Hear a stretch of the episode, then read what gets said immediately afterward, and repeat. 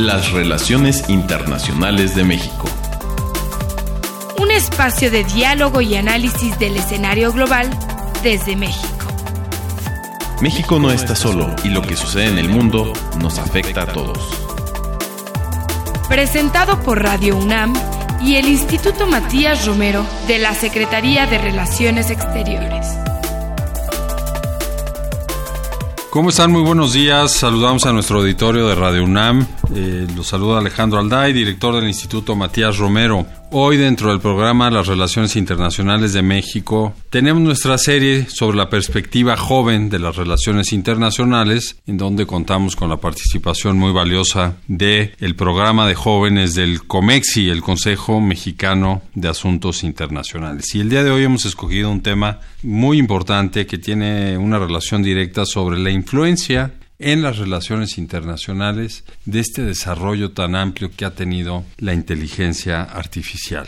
Los avances en la inteligencia artificial mantienen la perspectiva de un cambio muy importante en las relaciones internacionales, va a tener consecuencias políticas, económicas y sociales que desde luego por la propia dimensión de la inteligencia artificial pues no van a respetar fronteras como las conocemos y como se desarrollan de manera más formal las relaciones entre los estados. El desarrollo de la inteligencia artificial también pues plantea para algunos temores de que va a haber un desplazamiento de oficios, de trabajos y de mano de obra, pero por otro lado también nos presenta enormes oportunidades de cara a futuro para las relaciones internacionales y para la vida en los próximos años. Y para conversar sobre ello nos acompañan y nos da mucho gusto dos representantes del programa de jóvenes del COMEXI, Mauricio Aceves. ¿Cómo estás, Mauricio? Muy buenos días. Alejandro, un gusto escucharte. Un saludo a todo el auditorio. Y Francisco Trejo también le damos la bienvenida. Muchas gracias por la invitación, Alejandro. A ver, compártanos en primer lugar de qué manera y en qué sentido la tecnología ha afectado a las estructuras y los conceptos tradicionales del orden internacional, porque vaya que ha habido un cambio importante en los últimos años. ¿Quién comienza, Mauricio? Bueno, el orden internacional es y siempre ha sido un objeto dinámico. En este sentido, las tecnologías y sobre todo la adopción de estas en nuestra vida cotidiana han modificado la forma de entender el mundo. Esto no es una noticia nueva, lo que sí es nuevo es la velocidad en lo que esto ha ocurrido en los últimos años. La adopción de las tecnologías en la toma de decisiones también sin duda ha sido un factor de cambio en el orden internacional. La competencia entre actores ha tomado irremediablemente un eje tecnológico. El impacto de las tecnologías en el mundo pues ha sido bastante evidente. Francisco, ¿quieres, ¿quieres eh, ahondar un poco sobre esto? Claro, me gustaría añadir además que el uso extenso de las tecnologías de la información y telecomunicación ha permitido que actores no estatales, por ejemplo, grupos terroristas, puedan tener un mayor impacto en las relaciones internacionales, como hemos visto en la difusión de propaganda para promover la violencia extrema en grupos vulnerables en diferentes partes del mundo. Entonces, esta tecnología le ha dado más poder a actores que anteriormente no tenían ese alcance. Es decir, ustedes nos están planteando un ángulo muy positivo del desarrollo tecnológico para las relaciones internacionales en la producción, en la comunicación, en eh, cuestiones comerciales inclusive, pero también riesgos que hay hoy en día por el mal uso de estas tecnologías. Pero yo quisiera, para beneficio de nuestro auditorio, que nos ayuden a entender el concepto de inteligencia artificial, para hablar de cara a futuro sobre el impacto de la inteligencia artificial, porque lo cierto es que la inteligencia artificial vive con nosotros ya desde hace unos 40 años por lo menos. Ya tenemos aviones que se aterrizan de manera autónoma. Hay muchos sistemas a partir del surgimiento de las computadoras desde hace muchos años que se consideran pues producto de la inteligencia artificial. Vivimos todos los días pegados a la inteligencia artificial, pero estamos pensando en aquella que se va a desarrollar todavía más en los próximos años. ¿Por qué no nos sitúan conceptualmente en la inteligencia artificial? Francisco. Eh, hay que mencionar que el concepto de inteligencia artificial se acuñó por primera vez en los años 50 y era en un esfuerzo de reproducir la inteligencia humana en las máquinas. Ya había estudios y avances teóricos, pero no se contaba con los medios suficientes para implementarlo. Entonces eso hasta los 70 y luego en los 80 hubo varios intentos por implementar los principios teóricos pero sin éxito. Y hasta los años 2000, mediados, fue cuando las empresas tecnológicas como Google empezaron a, a tener ya avances importantes y yo quisiera compartirles el concepto general que se tiene de inteligencia artificial, que es como un conjunto de algoritmos y tecnologías complejas que permiten a las máquinas, sistemas y software tomar decisiones de una manera autónoma.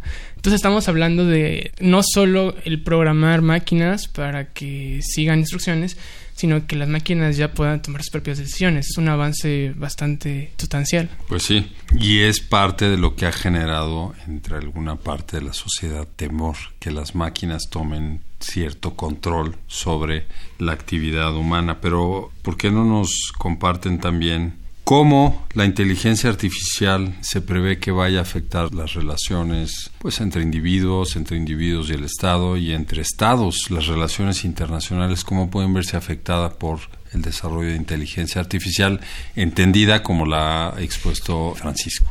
Bueno, en este momento la inteligencia artificial es una ventana de oportunidad para elevar el desarrollo humano y realizar avances científicos, pero como también viendo decías Alejandro, representa un riesgo de difícil diagnóstico porque conocemos poco de sus alcances en materia armamentista. El desarrollo de la inteligencia artificial debe ser sometido a un debate internacional debido en dos cuestiones fundamentales. Bueno, seguramente hay más, pero yo veo dos que son vertebrales totalmente. La primera tiene que ver con la cuestión ética.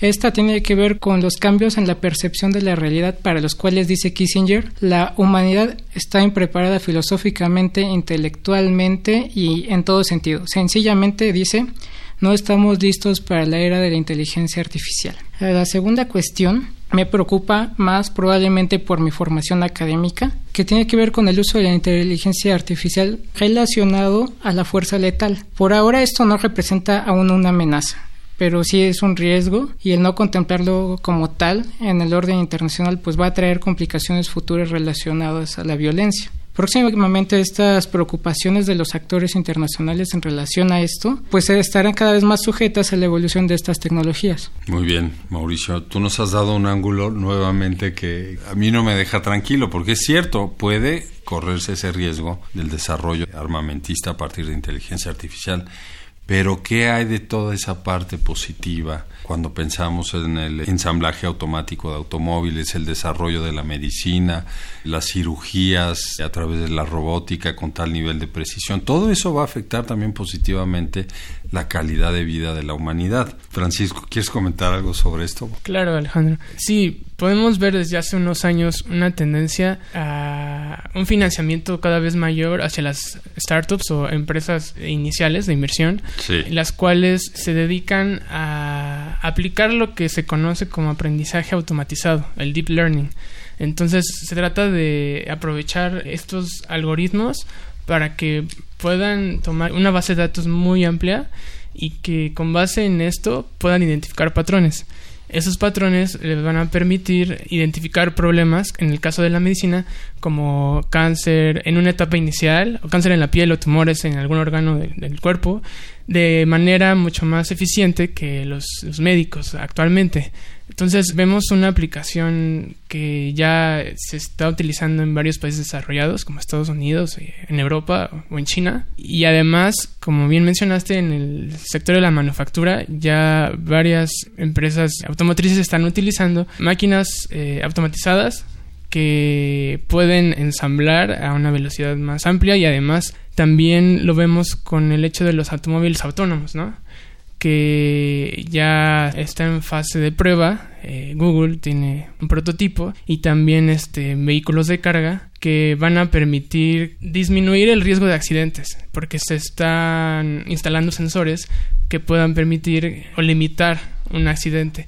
Pero eso también implica decisiones y el poderles introducir principios éticos, ¿no? Si tienen una situación en la que pudieran arrollar a una persona o este poner en peligro al pasajero, ¿qué decisión tomarían, no? Entonces, eso es lo que están trabajando varias Claro, son los dos ángulos del mismo tema, ¿no? Y tenemos que comprenderlos para poder convivir con ellos, desde luego. Yo invito a que estemos muy atentos sobre lo que está haciendo Japón y que nos va a dar una muestra importante sobre el desarrollo de inteligencia artificial aplicada, por ejemplo, al transporte, como lo acabas de mencionar, Francisco, durante las próximas Olimpiadas, porque ahí ya han compartido algo sobre lo que van a hacer en materia de transporte desde la vía olímpica a las distintas sedes con autos completamente autónomos y que van a desarrollar una serie de sensores para eficientar el tiempo, guardar medidas de seguridad y proteger a los pasajeros de una manera como no la hemos visto antes. Pero desde luego lo que señala Mauricio también sobre el desarrollo de armamentos y toda una industria de guerra, pues es una tentación en la que van a caer muchas empresas. Yo quiero recordarle a nuestro auditorio de Radio UNAM que esta mañana están con nosotros dos representantes del programa de jóvenes del Consejo Mexicano de Asuntos Internacionales. Está Mauricio Aceves y Francisco Trejo charlando con nosotros sobre la inteligencia artificial y lo que esperamos de cara a los próximos años a partir del desarrollo de ella. Tú mencionaste, Mauricio, sobre la carrera armamentista y sobre la autonomía de algunos, pues de algunas armas y de algunos aparatos que le pueden eh, ponerlas en práctica. Desde el punto de vista del derecho internacional humanitario que tiene como finalidad proteger a la población civil dentro de los conflictos armados, ¿qué riesgos tú ves del desarrollo de, este tipo de armamento, pues autónomo o semiautónomo? Sí, bueno, para empezar tengo mis dudas acerca de las máquinas tengan la posibilidad de apegarse a normatividades internacionales. En principio, pues no, no existen en materia de derecho nada relacionado a la inteligencia artificial. O sea, a lo mejor tal vez en patentes, en derechos de privacidad o espionaje pero en este sentido el derecho internacional se encuentra, si no rezagado, o sea, a tiempo para tratar de meter en la conversación el desarrollo de este tipo de tecnologías. El uso de armamentos inteligentes parece que va a complicar muchísimo las tareas del derecho internacional, puesto que su uso permite a quien utiliza estas armas inteligentes negar sus implicaciones en actos violentos que se alejan mucho del derecho. También, bueno, existe una gran interrogante que debe circular con mayor influencia en las instancias internacionales. ¿Las máquinas pueden o no pueden decidir si los humanos viven o mueren? ¿no? Creo que es un punto importante que del cual debería tomarse más en cuenta. ¿Por qué? Porque las máquinas pueden ser entes racionales, pero no morales. Se trata de un debate internacional que debe de hacerse de manera preventiva puesto que si no, si no se hace ahora va a haber mucho de qué arrepentirse después. Sin duda, hay, hay toda una, pues una discusión en, distintos foros eh, dentro de la ONU y fuera de la ONU también sobre el uso de las armas semiautónomas y autónomas y los efectos que van a tener en la población civil dentro de los conflictos. Pero de las discusiones que hemos seguido sobre esos temas, en ningún momento hay una desvinculación por completo del factor humano, porque el factor humano es quien las programa y al final hay una pertenencia también a un Estado a un ejército. Entonces, bueno, pues desde luego lo que tú señalas es cierto, hay toda una laguna que hay que desarrollar a partir de la voluntad de los estados para poder identificar límites también al uso de ciertas armas y contención a los efectos nocivos que pueden tener. A ver, Francisco, cuéntanos eh, en tu opinión si el uso de todas las tecnologías que se van a desarrollar a partir de la inteligencia artificial van a contribuir a revertir estas asimetrías que hay a nivel internacional en materia de desarrollo entre los países. ¿Cuál es la opinión que tienes tú? Claro, Alejandro, desde mi perspectiva, el uso de la inteligencia artificial va a intensificar las asimetrías. Ah, va a intensificar. Sí, porque eh, la forma en que está estructurada la industria se encarga de aplicar los principios de, inteligencia artificial hace que haya unos pocos actores muy grandes como Google, Facebook o los chinos como Tencent, Baidu, por ejemplo, que tienen todos los recursos para recolectar información, los datos brutos, ¿no? Y que con base en eso ellos puedan utilizar su capacidad de cómputo o de cálculos para poder desarrollar algoritmos cada vez más complejos, ¿no? Entonces, eh, lo que estamos viendo es que, por un lado, Estados Unidos, las grandes firmas tecnológicas, están financiando startups para que éstas se dediquen a una aplicación específica de inteligencia artificial y después las pueda absorber las compañías grandes, ¿no? Y en el caso de China, desde hace 4 o 5 años vemos que el gobierno chino está incentivando a los gobiernos de cada provincia para que den incentivos fiscales, facilidades, para que las eh, empresas de desarrollo tecnológico puedan desarrollar nueva tecnología y aplicaciones que no solamente puedan distribuirse en China, sino también en el resto del mundo. Entonces, estamos viendo que los otros actores que están influyendo como Estonia, Israel o Singapur están desarrollando también su propia tecnología y al final China y Estados Unidos están comprando esa tecnología, entonces está acentuando esas asimetrías, como lo mencionas. A ver, pero ahí hay una frontera que no has delimitado, porque al principio hablaste de empresas privadas, que sí son empresas estadounidenses, ciertamente, pero no podemos asumir que las empresas representan necesariamente a los estados. Y luego al final de tu comentario hablaste de la tecnología que desarrollan algunos países desde pues, sus capacidades estatales, quiero asumir. Pensando en las empresas, porque esta es la realidad. Hay eh, cinco o seis empresas que son las que abarcan la mayoría de las herramientas tecnológicas asociadas a inteligencia artificial para ellas también tienen que aplicar estos códigos de responsabilidad social de las empresas. ¿No crees? De manera que también los beneficios del desarrollo tecnológico se puedan aplicar en lugares donde más se requiere. Pienso, por ejemplo, en, campos que los vuelvan más fértiles a partir de esta inteligencia, lo que mencionábamos de la medicina. En fin, esto debería permear para todos, ¿no? Sí, debería, pero desafortunadamente en el derecho internacional las empresas no tienen como un, un papel importante porque se rigen por el derecho internacional privado. Son eh, aspectos más mercantiles que de responsabilidad internacional. Vemos que la responsabilidad internacional recae en los estados y también en, algunos casos en los individuos, ¿no? Cuando hay crímenes de lesa humanidad, pero no hay como compañías que tengan una responsabilidad internacional. Bueno, hay un ejercicio en Ginebra en el marco de la ONU sobre las empresas y los derechos humanos, ¿no? Se quiere llegar a una vinculación que vuelva obligatoria esta responsabilidad social, pero bueno, eso todavía es una negociación eh, que tomará tiempo. ¿Por qué no nos cuentan también qué tipo de instituciones se han concentrado en la investigación y el desarrollo de la inteligencia artificial? Ya mencionaste algunas empresas, pero en cuanto a instituciones, Mauricio, ¿qué nos puedes compartir? Bueno, esto seguramente Francisco tendrá una visión mejorada de la mía, pero la inteligencia artificial ha restringido históricamente a tres tipos de instituciones, las universidades, el sector privado, las empresas y los ejércitos. Las grandes industrias de las tecnologías y las comunicaciones llevan años apostando al desarrollo de la inteligencia artificial y seguirán haciéndolo por muchos años más porque son conscientes que esa es la dirección de los mercados globales y también de, incluso de la geopolítica. Y volviendo un poquito a lo que comentaban ustedes en la pregunta anterior, esto también ha ganado una gran publicidad porque antes la inteligencia artificial se hablaba poco, ahora se sigue hablando poco, pero se habla más gracias a conflictos geopolíticos como el caso Huawei versus Apple, que ha tenido una amplia incidencia en medios internacionales. Se trata yo lo veo así como gigantes tecnológicos y representantes de países que buscan la hegemonía económica, que también esta se encuentra ligada a la información.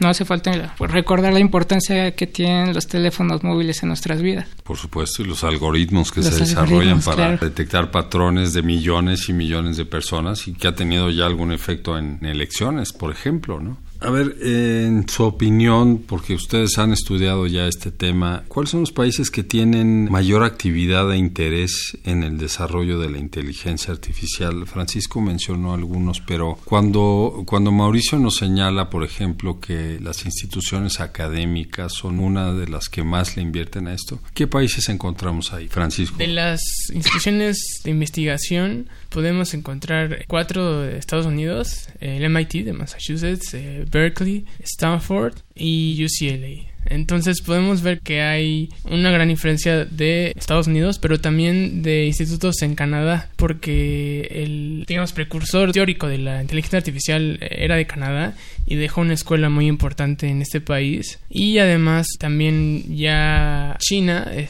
está desarrollando su propia investigación aplicada. Que aquí es importante mencionar que nos encontramos en una fase de aplicación de la inteligencia artificial. El último avance teórico fue hace 40 años y lo que está haciendo ahorita es aplicar todo ese conocimiento que se legó de entonces. Y los chinos ahorita están a la vanguardia por los recursos que se están destinando a este fin. Me llama mucho la atención que no hablemos de la India, por ejemplo, pero ahora me van a brindar un comentario sobre eso. Yo quiero recordar al auditorio de Radio UNAM que estamos esta mañana charlando con eh, Mauricio Aceves y Francisco Trejo, dos jóvenes del programa de jóvenes del Consejo Mexicano de Asuntos internacionales sobre pues, los temas asociados al desarrollo tecnológico y la aplicación de la inteligencia artificial de cara a los próximos años y el efecto que tendrán en las relaciones internacionales. ¿Por qué no nos comparten cualquiera de ustedes cuáles son los retos ante la preponderancia de actores no gubernamentales en el desarrollo y la aplicación de la inteligencia artificial? Ya identificamos a las empresas, ya identificamos pues también al ejército. Al hablar del ejército estamos refiriéndonos a una fuerza formal. ¿Qué hay de esos actores, los grupos terroristas, que pudieran tener a la mano este tipo de armamento también con inteligencia propia y con capacidad de tomar decisiones de manera autónoma. Sí, bueno, el desarrollo de estas tecnologías difícilmente puede permanecer a cargo de los gobiernos. Pero sí, claro, ¿no? El reto, por un lado, consiste en encontrar un punto intermedio para la regularización del desarrollo y la aplicación de la inteligencia artificial. En un escenario en el que también los gobiernos son compradores potenciales de estas tecnologías que no siempre ellos desarrollan. Y cuando estas tecnologías ingresan al mercado pueden estar al alcance de cualquier comprador y se convierten en amenazas para la propia permanencia del Estado. Ahora, aquí hay dos puntos importantes ¿no? que podemos prevenir, sobre todo en el área del terrorismo. Bueno, aquí hay que lograr conformar un pacto o un organismo internacional capaz de dictar lineamientos para el desarrollo de la inteligencia artificial. Esta debe contar con capacidades para supervisar los programas militares relacionados o para dictar resoluciones que restrinjan a actores no estatales o que representen una amenaza a la comunidad internacional para poseer este tipo de tecnologías, como son agrupaciones terroristas o insurgencias criminales, e incluso para evitar que la adquisición de estas armas o tecnologías beneficie la consecución de intereses totalitarios o dictatoriales. Nos hemos acostumbrado a ver en las películas de ciencia ficción máquinas volviéndose contra humanos, pero yo mi preocupación más bien gira en humanos utilizando máquinas inteligentes contra otros humanos. En ese es el verdadero miedo. Muy bien, Mauricio, pero también tú partes de un supuesto en el que los estados no van a poder tener un control, control legal, me refiero, sobre el desarrollo de esas tecnologías y yo creo que eso todavía está por discutirse, ¿no? Porque al final las empresas tienen que eh, funcionar bajo pues el orden jurídico de algún estado, ¿no? Finalmente, Francisco, a ver, sobre este ejercicio de regulación al que se refería Mauricio, ¿qué tan viable es poder tener una especie de pacto digital en el que estados y empresas eh, asuman pues ciertas responsabilidades o nuevas responsabilidades para garantizar que este desarrollo tecnológico promueva mayor igualdad, bienestar social, es decir, que esté alineado a la agenda de desarrollo de los países y de las organizaciones internacionales, porque eso no va a desaparecer tampoco. No pensemos que el mundo va a cambiar por completo en cuanto a las estructuras y a las políticas que se llevan adelante para lograr esta igualdad, ¿no? ¿Qué opinas tú sobre un posible pacto en materia digital? Claro, Alejandro, desde mi punto de vista es viable en el largo plazo pero eh, es muy probable que este acuerdo solo refleje el mínimo común denominador, porque ya hay varias iniciativas, por ejemplo, de la OCDE o de la Unión Europea, que buscan hacer una especie de eh, soft law o derecho blando que le llaman, que no esté codificado, pero que sean principios de derecho internacional que se puedan respetar de manera eh, igual por todos los actores. Y entre estos están el respeto a los derechos humanos, y también que haya un principios de rendición de cuentas y responsabilidad, es decir, que pues estos algoritmos tengan pues un responsable, ¿no? Y sin embargo, hay otros principios que no comparten las empresas, como el de no dominancia, así le llaman, porque al final esta industria se presta a que haya un monopolio, ¿no? O un oligopolio en el que pocos actores puedan pues controlar y establecer las reglas del juego. Entonces ahí pues yo veo un gran conflicto para los próximos años. Un poco códigos de conducta, ¿no? De todos aquellos que desarrollen eh, tecnologías e inteligencia artificial para los distintos sectores de la producción y de la vida humana. Este tema, desde luego, tiene que estudiarse a fondo. La verdad es que un, programa corto como este no nos da, pero yo quisiera invitarles a que en las próximas semanas pudiéramos volver a reunirnos para darle seguimiento a esta charla tan interesante que hemos tenido esta mañana con Mauricio Aceves y Francisco Trejo, miembros del programa de jóvenes de Comexi y les agradezco su participación esta mañana en, nuestro programa. También agradecemos a nuestro auditorio por su atención. Los invitamos a que nos eh, escuchen el próximo martes a las 10:15 horas a través de Radio UNAM en el 860 de AM y asimismo les invitamos a consultar este programa y todos los demás que genera el Instituto Matías Romero en su plataforma de SoundCloud y en las redes sociales del Instituto Matías Romero. La producción de este programa estuvo a cargo de Ana Teresa Sainz, la realización de Jorge Escamilla y la operación técnica de Gilberto Díaz. Se despide de ustedes Alejandro Alday desde el Instituto Matías Romero. Nos vemos pronto. Radio ONU es el servicio de noticias de radio de las Naciones Unidas que informa sobre lo que ocurre en la sede y en las agencias de la ONU en todo el mundo de una manera ágil y dinámica. En el sitio web de Radio ONU se pueden consultar archivos de audio con noticias, reportajes, entrevistas y notas de fondo, así como coberturas especiales, conferencias de prensa, discursos y sonidos de eventos internacionales. Y de esta manera cumplir con el objetivo, conectar a la ONU con los pueblos del mundo. Para mayor información, visite www.unmultimedia.org diagonal radio.